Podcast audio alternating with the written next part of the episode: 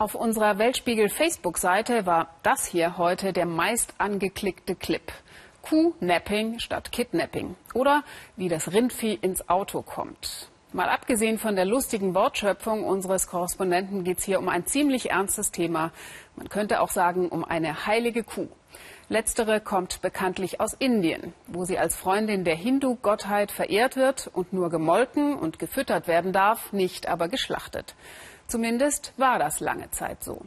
Heute boomt aber auch in Indien der Rind Rindfleischmarkt, unter anderem für den Export. Markus Spieker. Genau weiß man's nicht, aber einiges spricht dafür, dass Juju eine echt glückliche Kuh ist. Das satte Grün, das weite Feld und genug Platz gibt's auch anschließend im Freiluftstall, der, wenn Juju einmal nicht mehr so fit sein sollte, zum Sanatorium wird. Schlachten ist hier in Jaipur wie im ganzen Staat Rajasthan verboten.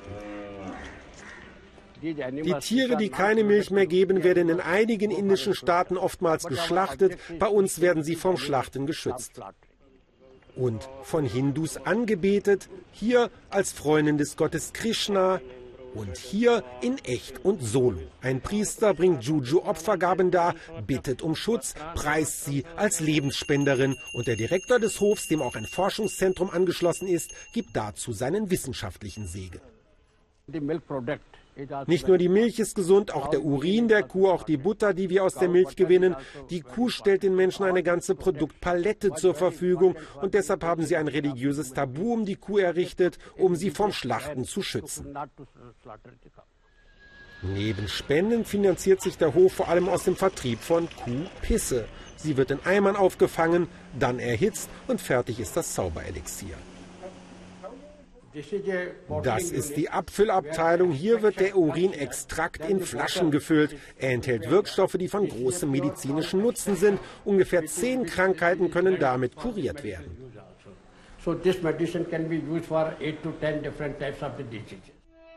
Und Beauty-Produkte liefert die Kuh außerdem Seifen, Salben, Cremes, Massageflüssigkeiten, Kosmetik, ein neuer Trend. Doch manchmal enden die Kühe auch so. Ihr Blut im Abwasser, ihr Fleisch auf dem Tisch. Indien ist der zweitgrößte Exporteur von Rindfleisch. Das kommt angeblich vor allem von Büffeln, tatsächlich aber auch von Kühen wie dieser. Eine Schlachtung in Meerut, 300 Kilometer von Jaipur, auch hier ist das grundsätzlich verboten. Vorher werden die Tiere, die meistens herrenlos herumstreunen, entführt. Bilder eines solchen Kuhnappings zufällig aufgezeichnet von einer Überwachungskamera. Die Kuh wird anschließend geschmuggelt zu einem Ort wie diesem. Ein Hinterhof, der sich nachts in einen Schlachthof verwandelt. Die Kühe werden aus allen Landesteilen hierher gebracht und geschlachtet. Das Fleisch wird dann durch verschlungene Kanäle weiter vertrieben und in legalen Schlachthäusern unter das Büffelfleisch gemixt, manchmal auch in Nachbarländer wie Bangladesch gebracht. Sandip Bihal ist Kuhschützer, sammelt Beweise gegen die Schlechter. Gruselige Bilder, die den Hertransport dokumentieren von Kühen, denen die Darmöffnungen zugenäht werden, um keine Spuren zu hinterlassen. Und viele heimliche Aufnahmen von Schlachtungen in den Hinterhöfen ringsum. Hunderte davon, sagt er, gibt es davon in der Stadt und jede Nacht enden hier Tausende von Kühen. Jeder weiß es hier auch, jeder Polizist, aber keiner unternimmt etwas. Es ist ein riesiges Kartell des Schweigens und Vertuschens, eine Mafia. Und die schreckt auch vom Morden nicht zurück. Dieser Mann trauert um seinen Sohn, der in der Nachbarschaft eines illegalen Schlachthofs lebte. Obwohl selbst kein Hindu, sondern Muslim, legte er sich mit der Kuhmafia an und wurde vor kurzem erschossen. Festnahmen gab es keine. In dem Hof gehen sie weiter ihrem blutigen Geschäft nach. Spuren der letzten Nacht, Kuhknochen, zerstückelt und gekocht. Das Mark bringt schließlich auch Geld. Der Bruder des Ermordeten führt die Indizien vor. Er ist wütend und verängstigt.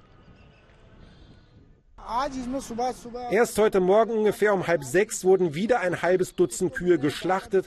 Mein Bruder hat sich damals belästigt gefühlt und protestiert, deshalb ist er getötet worden und nun werde auch ich bedroht.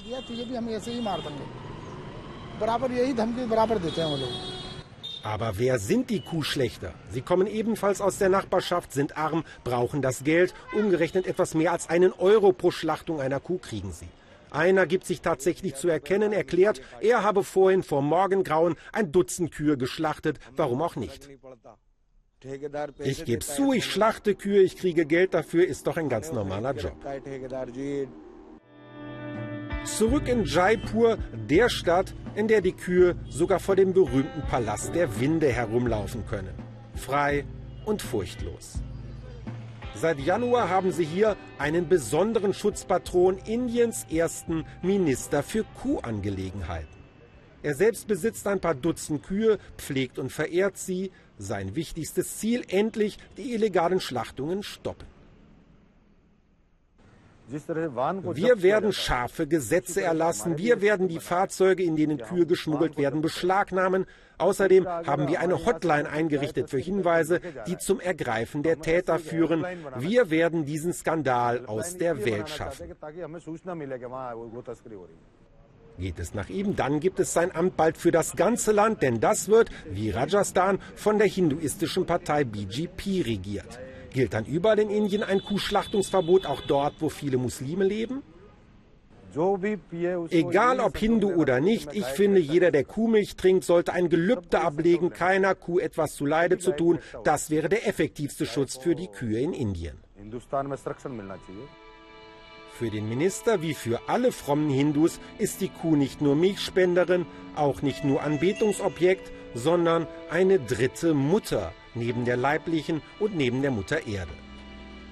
Für Juju und ihre Artgenossen dürfte es allerdings nicht so sehr darauf ankommen, heilig zu sein, heil bleiben bis ins Alter, das macht Kühe wohl überall am glücklichsten.